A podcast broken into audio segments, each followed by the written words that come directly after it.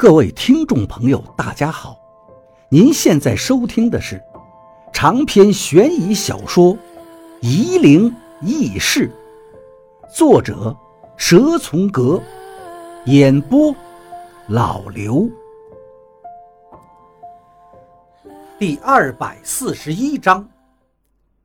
晚上，我跟王八睡沙发，我躺在沙发上看电视，不知道什么时候才睡着。睡到半夜，被电视机的嘈杂声吵醒，一看电视都是雪花点儿。另一张沙发上是空的，王八没睡觉，正站在凉台上。我走上凉台，看见王八的胳膊搭在栏杆上，眼睛看着远处气象台的气象塔。明天是晴天呐，我对他说道。气象塔的那个圆球是白色的。我一直以为自己学了道法就能保护身边的人，王八说道。可是现在看来，我学了也没有用。我说不出什么话来安慰他。疯子，你说我们辛辛苦苦的去玉真宫，为了什么呀？王八说道。师傅还是死了。我拍了拍他的后背，叹了口气。我救不了浮萍。也救不了那个小女孩，所以我想学道。王八眼睛在拼命地眨着，努力不让眼泪流出来。可是现在我有本事了，也保护不了董玲。我实在说不出什么话来安慰他了，只能拿了烟出来，跟他两个人狠命地抽着。疯子，王八换了话题。你说师傅在死前看透了算杀？是啊，我把那本没有封面的《黑暗传》拿了出来。这几天我每天都在看，这里面是赵先生的日记，不是每天都写，时间不定的，一直写到他死前的一个星期。他最后写的日记就是写的算杀。他的日记提示我，沙漏其实就是个太医。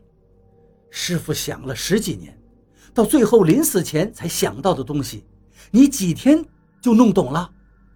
王八说道：“哎，也许鬼道本来就不该我跟师傅这种人进来吧。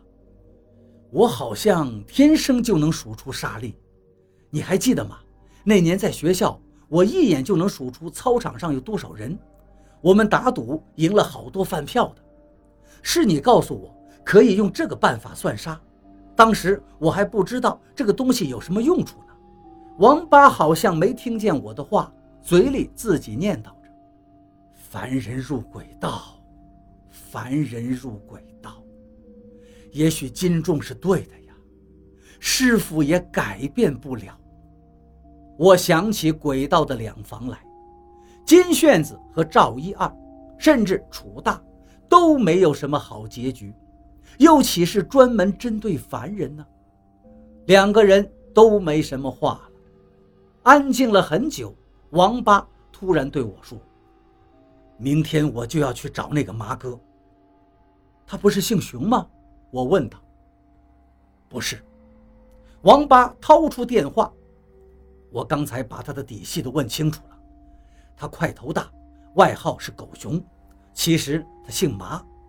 他最大的生意就是在舞厅和酒吧里卖麻果，所以他不让人叫他麻哥。你都准备好了吗？我问道。王八郑重地点点头。我找了几个帮手，明晚就去找他。这几天他每天晚上都在天行宫的客房里。你打算怎么对付他？你说我会怎么对付他？王八把脸对着我，我看见他的眼眶又变得血红了。看着王八略微扭曲的面孔，我心里不免有些紧张了。我不知道他到底打算怎么去找那个麻哥的麻烦，我也懒得问了。王八做事情越来越像赵一二当初了，心里都算计好了，却不会吐露半分的口风。他对我说道：“算杀的用术你都会了，五种算术你都学齐了，而我只会三门。你学那么多干嘛？我说道。鬼道本就不是我们应该进的门派，把董玲跟赵先生的事情解决了，你也别回北京了。我们还是跟以前一样，老老实实的过本分的日子。你别辜负董玲了，现在还来得及。你非要等着她嫁人了再去后悔吗？王八想了一会儿，说道：“给他们报了仇再说吧。”报仇？我问道。你不打算找到他们之后报警吗？王八的脑袋神经质一样的偏了偏，说道：“先找到他们再说。”我跟王八睡得都很晚，睡到第二天中午，董玲把饭菜做好了，叫方卓叫我们吃饭。吃过了饭，董玲带方卓出去输液，王八闭目养神。我看电视看得无聊，就躺在沙发上继续睡觉。